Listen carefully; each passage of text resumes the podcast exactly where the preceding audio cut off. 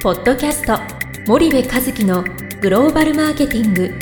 すべてはアジアで売るためには過去1000社以上の海外展開の支援を行ってきた森部和樹がグローバルマーケティングを分かりやすく解説します。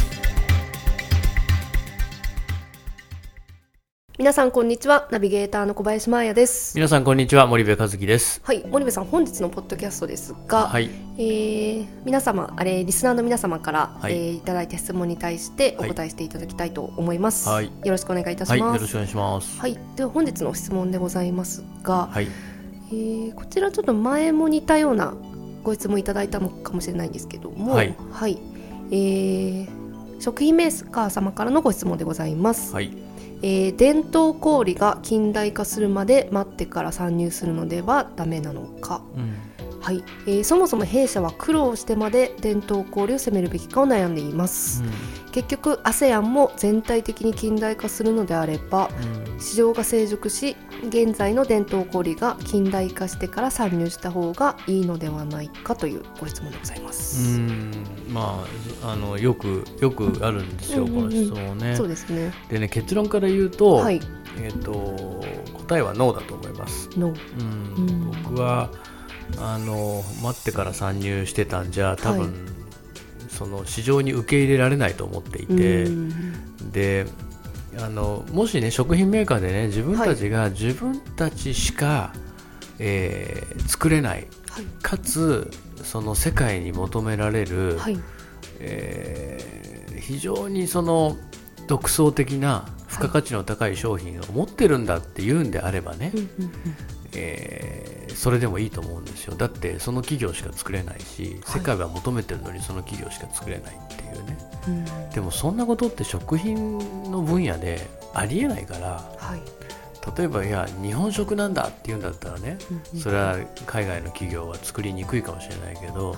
じゃあ今度その日本食をねどこの海外の人が求めるんですかっていや訪日インバウンドで寿司食いたい天ぷら食いたいってそういうことじゃないじゃないそうするとなんかあの全然違う話になっちゃうわけだからうんなのでこう世界の人が求めてくれてなおかつ自分たちしか作れないようなものをもしその食品メーカーが作れるんだったら近代化してから楽になってからさあ皆さん市場をお膳立てしてくださってありがとうございますと。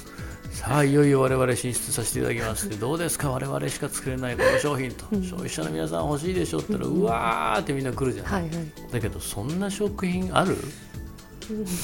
なかなかんだよねないです絶対なかなかないっていうか絶対ないのよ、うん。でそうすると食品メーカーなんてもう今自利品ですよ。少子高齢化でね、うん。今の最新のデータ見てください、えー今、えー今年生まれた令和2年に生まれた人が80年後に、えー80歳になってますと、はい。でその時の日本の人口なな何人か知ってます？五六千万人。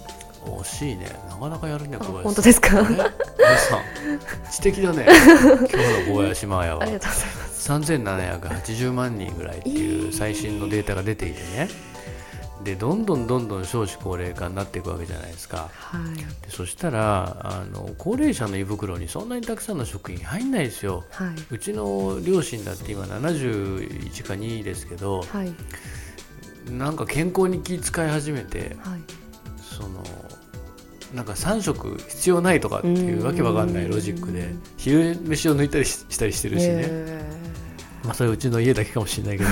まあ基本的にいっぱい食べるのって何？小中学中中高生でしょ？ーそうですね。若い人たちでしょ、はい。で僕なんてもうカルビ食べられないし脂っこすぎてね、私もです。あ本当、はい。カルビより牛タンみたいな感じだし。うん。そうするとやっぱりね食品っていうのはもう今ケツに火ついてるわけですよ、うん。で日本人しか好まないような食品作ってたんじゃ、はい。もうこれ完全に負けますよ、うん。だってそんなのね訪日観光で日本食ブームだっつったってそれは日本に来るから欲しいだけで、それ自分たちの生活にねそれを取り組めるかっていうとなかなかそんな日本食ないそうですね。うん。だって僕たちがねその一番こうなんだろうあの世界食になってるハンバーガーとかピザとかさはい。スパゲッティとかでもさ、毎日食ったら嫌でしょ嫌ですね。うん、でピザハンバーガースパゲッティでもそういうレベルなわけだよね。でそれもアメリカ人の好むピザヨーロッパ人の好むピザ、まあ、ヨーロッパもいろいろいるわけだからイタリアスペインなんとかアジア ASEAN ね、ベトナム人好むピザ、はい。中国なんて20年前の中国のピザすごかったからね僕デリバリーが深センでね、はい。20年前にね初めてできてもう嬉しくてね 電話してピザのデリバリーってワクワクワクワクしながらピザを待って、はい。食べたらね、まあはい。見た目はピザっぽかったんだけど、は中華味したからねピザはね、でもショックで香港まで行かないと美味しいピザ食べれなくて。へえでそしたらシェイキーズだっけピザ屋さん。あります。し深センにできてね、うん、それでそこに行ってピザを食べてね本当に当時ね貧乏でね日本食食えなかったからね。え。ー日本食の月に安いのはシェイキーズのピザでね。でも毎日中華食べてて真相になるのね。韓国料理かピザかって何の話してんだって話なんだけど。当時のエピソード。えっとごめんごめん。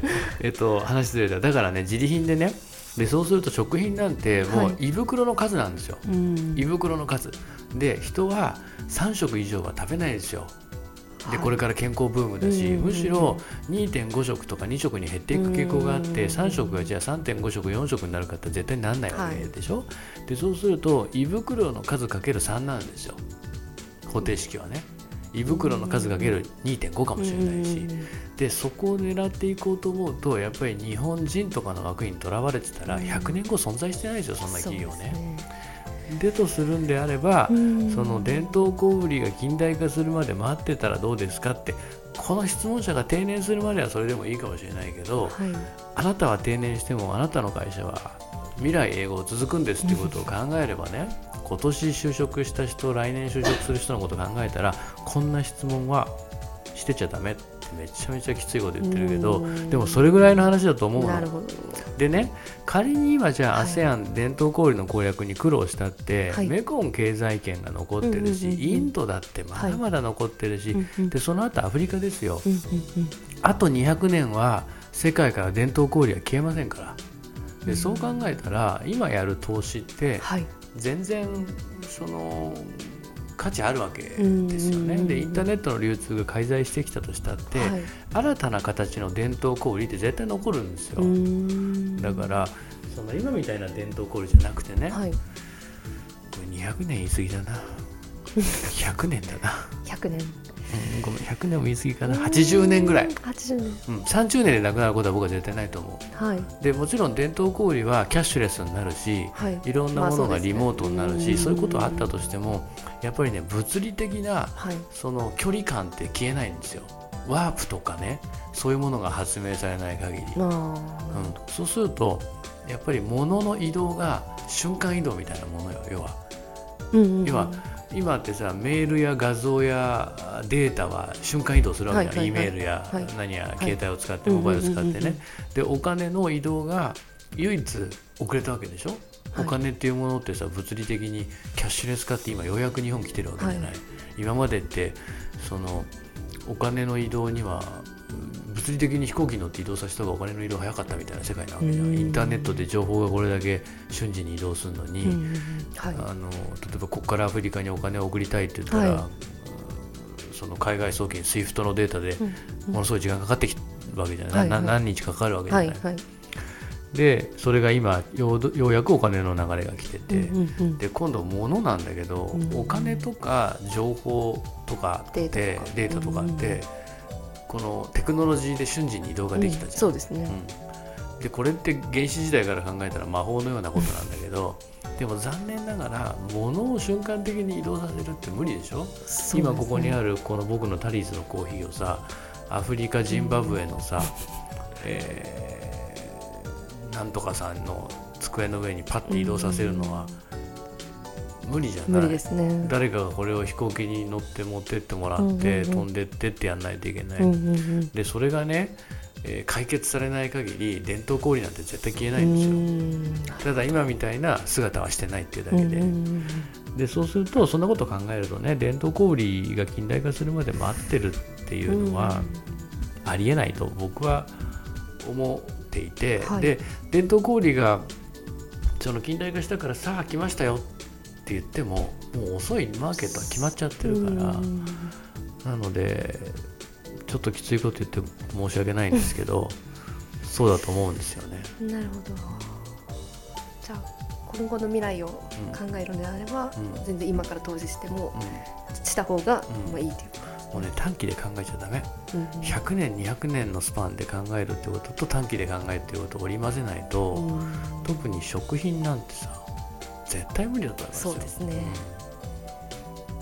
うん。創業150年で終わるんですって言うんだったらいいんだけども、うん。終わらないんでしょってことを考えるとね。伝統小売がうんぬんとか苦労してとかっていう次元なんてもうどうでもいい次元だと僕思うんですよ、はい。だからどんどん行ってくださいただその企業規模にもよるんでいきなり行って死んだら逆に式を早めることにもなるんで、はい。その戦略が重要で、はい。ちょっとあのどういう規模でどういう戦略でっていうのは重要ですけど、うんうんただ待っててもダメ。という感じで。かしこまりました。はい。ありがとうございます。今日はなんか強気だね僕ね。いやーなんかすごい。申し訳ないな。すいません。今日あの強気で僕が本当はこんなんじゃないです。はいありがとうございます。はいありがとうございます。じゃあ本日のポッドキャストはここまでにいたします。はい。リスナーの皆様ありがとうございました。はいありがとうございました。本日のポッドキャストはいかがでしたか？番組では森部和樹へのご質問をお待ちしております。皆様からのご質問は番組を通じ匿名でお答えさせていただきます。podcast アットマーク dergrp.com ポッドキャストアットマークスパイダー grp.com までたくさんのご質問をお待ちしております。それではまた次回お目にかかりましょう。ポッドキャスト森部和樹のグローバルマーケティング。